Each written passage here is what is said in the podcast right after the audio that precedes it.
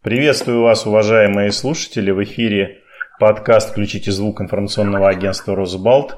С вами Петр Годлевский, а мой собеседник из Петербурга – историк Лев Лурье. Добрый день, Лев Яковлевич. Добрый день, Петр. Добрый день, дорогие слушатели.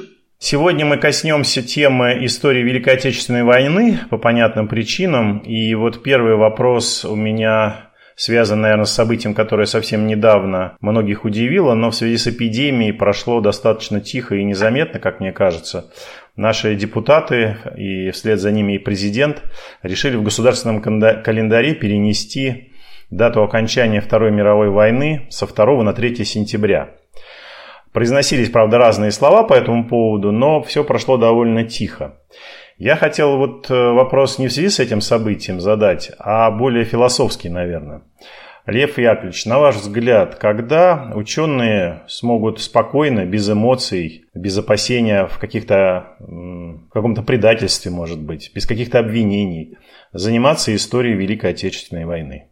Мы ну, как-то преувеличиваем степень своей запуганности и невозможности заниматься Второй мировой войной.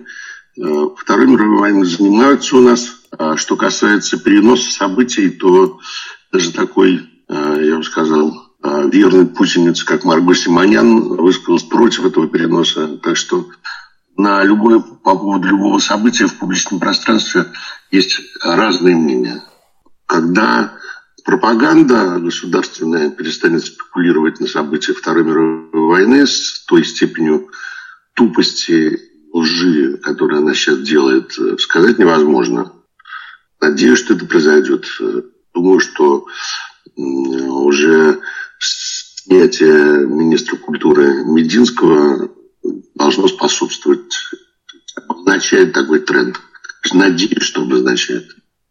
Да, правда, фигура нового министра культуры, она большого оптимизма у многих не вызвала, но будем надеяться, что тренд, да, и что нынешний министр учтет, э, скажем так, ошибки ну, своего, своего предшественника. То есть это имеет, конечно, значение, потому что это обалование людей там по телевизору, и просто стыдно иногда за всю поэтику эту отвратительную, приевшуюся со времен наглядной агитации в ленинских комнатах.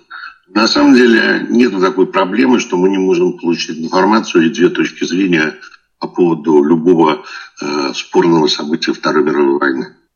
Просто я вспоминаю, как в том же Санкт-Петербурге диссертация одного ученого вызвала чуть ли не митинги.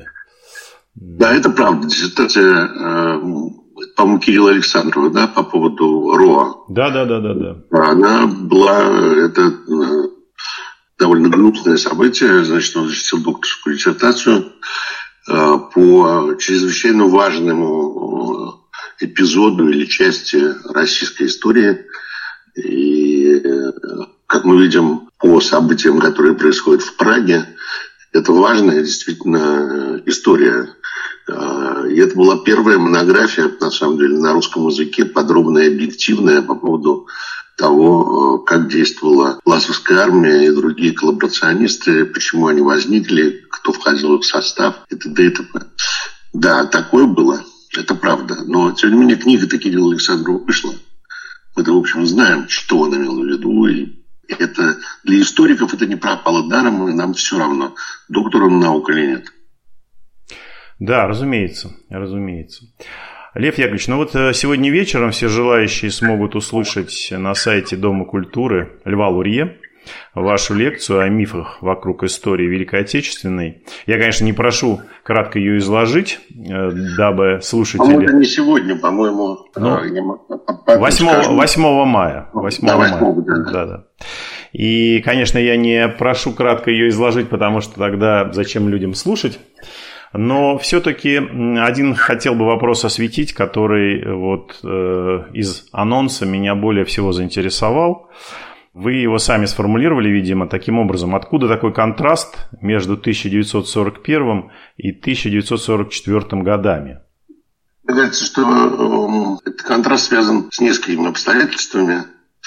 Первое обстоятельство заключалось в том, что э, при том, что сталинский режим э, был отвратительным, зверским и э, вызывал у большой части народа и солдат, не вызывал особо положительных эмоций. А, тем не менее, противостоящие ему гитлеровцы были еще многим, многим хуже. То есть, с одной стороны, воевали все-таки несовершенные, но люди, а с другой стороны, какие-то такие существа, как из «Войны миров» Уэллса, да, то есть какие-то марсиане. Степень злодейства, которое противостояло Красной, а потом Советской армии, зашкаливала и не могла не вызвать отпора у русского солдата. Вторая, это, вторая вещь – это то, что, я надеюсь, мы увидим в ходе эпидемии, которую мы переживаем, потому что эпидемия – это такая маленькая война. Так как э, выиграть у Гитлера войну было чрезвычайно сложно, э, Сталину пришлось пойти на широкий компромисс с обществом. Самое главное, это был кадровый компромисс. Условно говоря, те, кто не справлялся реально, не то, что, так сказать, э, политдонесениях, а что правда было там потери, э, умение организовать взаимодействие войск постепенно э, росли, становились командирами, а те, кто э, пришел на волне 1937-1938 года, не обладая никакими достоинствами, постепенно, так сказать, снимались с э, командных должностей. То есть улучшился, улучшился командный состав. Это тоже чрезвычайно важно. Ну и, как сказал Александр Исаевич Солженицын, в Берлин вошла не советская армия, а русская. То есть, условно говоря, образовалась некая новая общность, общность фронтовиков. И между сталинским режимом и народом была достигнута какая-никакая гармония. Вот это важная причина победы. То есть, на ваш взгляд, э, действительно, это можно назвать каким-то компромиссом между режимом и теми, кто воевал? Да, я думаю, что, что, что это пример сотрудничества между режимом и, и, и армией, по крайней мере. При всех там э, недостатках правящего режима все-таки надо сказать, что э, Сталин проявил э, удивительную, не только Сталин, проявил удивительную гибкость и идеологически пошел на огромное количество уступок, экономически пошел на огромное количество уступок демонстрировал значит, дружбу сотрудничество с теми странами, которые войны и после войны клялся с Соединенными Штатами Америки и Англией. Это тоже, конечно, способствовало. И вот э, в результате действительно видим, э, что 44 год – это 41 год наоборот. 41 год наоборот. Да, спасибо большое, Лев Яковлевич. Я думаю, тем, кто захочет послушать э, целиком лекцию этого скажем так, анонса будет вполне достаточно. А, Лев Яковлевич, а как вы будете 9 мая отмечать с учетом того, что сейчас происходит? Есть ли в вашей семье какие-то традиции?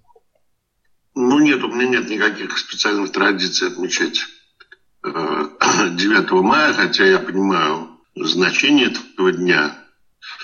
И, конечно, для меня поражение Гитлера – это историческая закономерность и радостная дата – и до того, как э, значит, бессмертный полк превратился в некое формальное шествие или более формальное шествие под руководством партии «Единая Россия», он производил, конечно, чрезвычайно сильное впечатление и слезы исторгал.